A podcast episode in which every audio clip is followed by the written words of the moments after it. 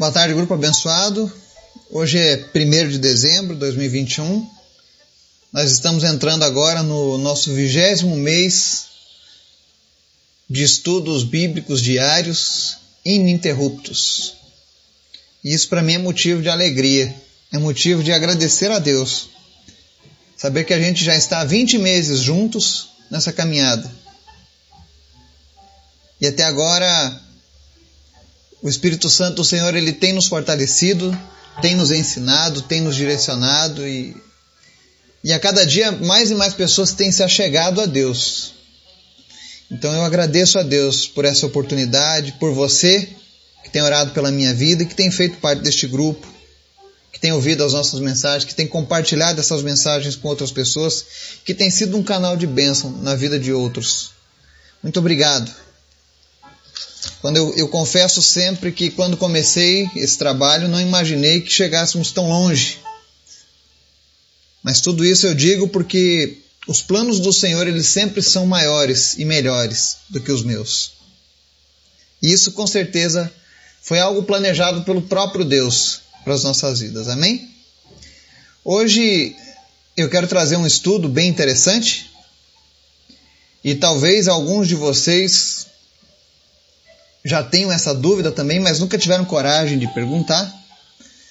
Mas eu louvo a Deus porque tem pessoas que sempre estão nos dando sugestões para os estudos. E hoje eu recebi uma pergunta de uma pessoa muito especial acerca o que a Bíblia fala sobre essa divisão do homem, corpo, alma, espírito. Como é que funciona isso? O que, que a Bíblia diz acerca disso? Qual é o nome disso? Né? Então vamos conhecer um pouco mais sobre nós mesmos na versão de Deus. O que, que Deus fala acerca de nós? E o tema de hoje vai ser assim: o que é tricotomia, segundo a palavra de Deus? E preste bem atenção nesse estudo, que ele vai ser bem edificante para as nossas vidas, amém? Mas antes da gente começar o nosso estudo, eu quero te convidar para você estar orando, intercedendo pelas pessoas do nosso grupo, pelos nossos pedidos, pelas nossas vidas. Amém? Obrigado, Deus, por mais um dia. Tu és bom, tu és maravilhoso. Nós te amamos, nós te adoramos, nós desejamos a tua presença. Obrigado pelo alimento diário que o Senhor tem nos dado a cada dia. Te apresentamos, Senhor, as nossas vidas, os nossos familiares, nossos negócios. Senhor, as nossas cidades, os nossos amigos. Colocamos tudo isso debaixo das tuas mãos, pedindo a tua proteção, o teu cuidado, pedindo que o Senhor fortaleça, restaure, cure, liberte, salve. Alcança, Deus, aqueles que ainda não conhecem a tua palavra, aqueles que ainda não possuem uma vida contigo e traz salvação para eles em nome de Jesus, Pai. Te apresento os enfermos nesse dia. E nós oramos agora, Senhor, para que o Senhor venha com teu Espírito Santo trazendo cura, restauração sobre cada pessoa enferma. Nós repreendemos agora, Deus, toda a enfermidade do câncer, Covid, enxaqueca, dores musculares, falta de visão, audição, audi... não importa. O Senhor é o Deus que cura. Visita agora cada pessoa ouvindo essa mensagem e traz cura em nome de Jesus, Pai. Mas também queremos te pedir, Senhor, nesse dia, que o Senhor nos ensine através da tua palavra. Vem trazer entendimento, Senhor, sobre a tua palavra em nossas vidas. Fala conosco nessa tarde, em nome de Jesus. Amém. Então, hoje nós vamos falar sobre tricotomia. E eu não estou falando em novas línguas ou línguas estranhas, não. O nome é esse mesmo: tricotomia. O que é tricotomia? É o estudo da palavra de Deus acerca do homem, aonde ele separa o homem em três coisas distintas: espírito, alma e corpo. E antes que você fale, ah, não, mas o homem é só, o espírito e a alma é uma coisa só.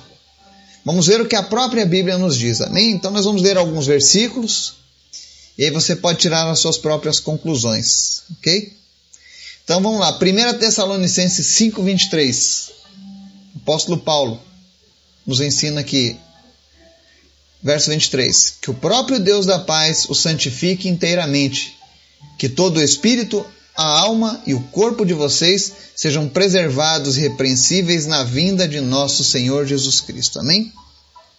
Então nós vemos aqui o apóstolo Paulo falando sobre esses três elementos com relação a nós, a humanidade. Ele diz que todo espírito, alma e corpo sejam preservados e irrepreensíveis. Hebreus capítulo 4, verso 12, diz o seguinte: Pois a palavra de Deus é viva e eficaz, e mais afiada que qualquer espada de dois gumes. Ela penetra até o ponto de dividir alma e espírito, juntas e medulas, e julga os pensamentos e as intenções do coração. Então, com esses dois versículos, a gente vê o Novo Testamento apontando para um ser que possui corpo, alma e espírito. Então, como entender melhor isso?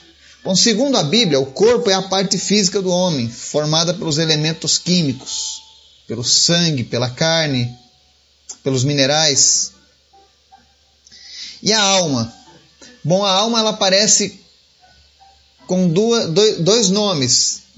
No Antigo Testamento você vai ler o original em, em hebraico, vai estar escrito nefesh. E no grego, a palavra atribuída à alma é psique. Quem estuda psicologia vai estar bem familiarizado com esses termos. Mas em resumo, a Bíblia ensina que a alma é a, é a parte racional do homem, a alma é aquilo que nós aprendemos, é a nossa personalidade, que nós adquirimos com o tempo. Tudo aquilo que nós aprendemos está formando a nossa alma, tá? Segundo a Bíblia. E o que é o espírito? Bom, o espírito no Antigo Testamento ele é chamado de ruach, no hebraico, e no Novo Testamento o grego chama de pneuma, é como se fosse ar em movimento, tá? E o que é o espírito? O espírito, ele não é apenas o, o, o nosso sopro de vida, ele é a vida imortal dada por Deus.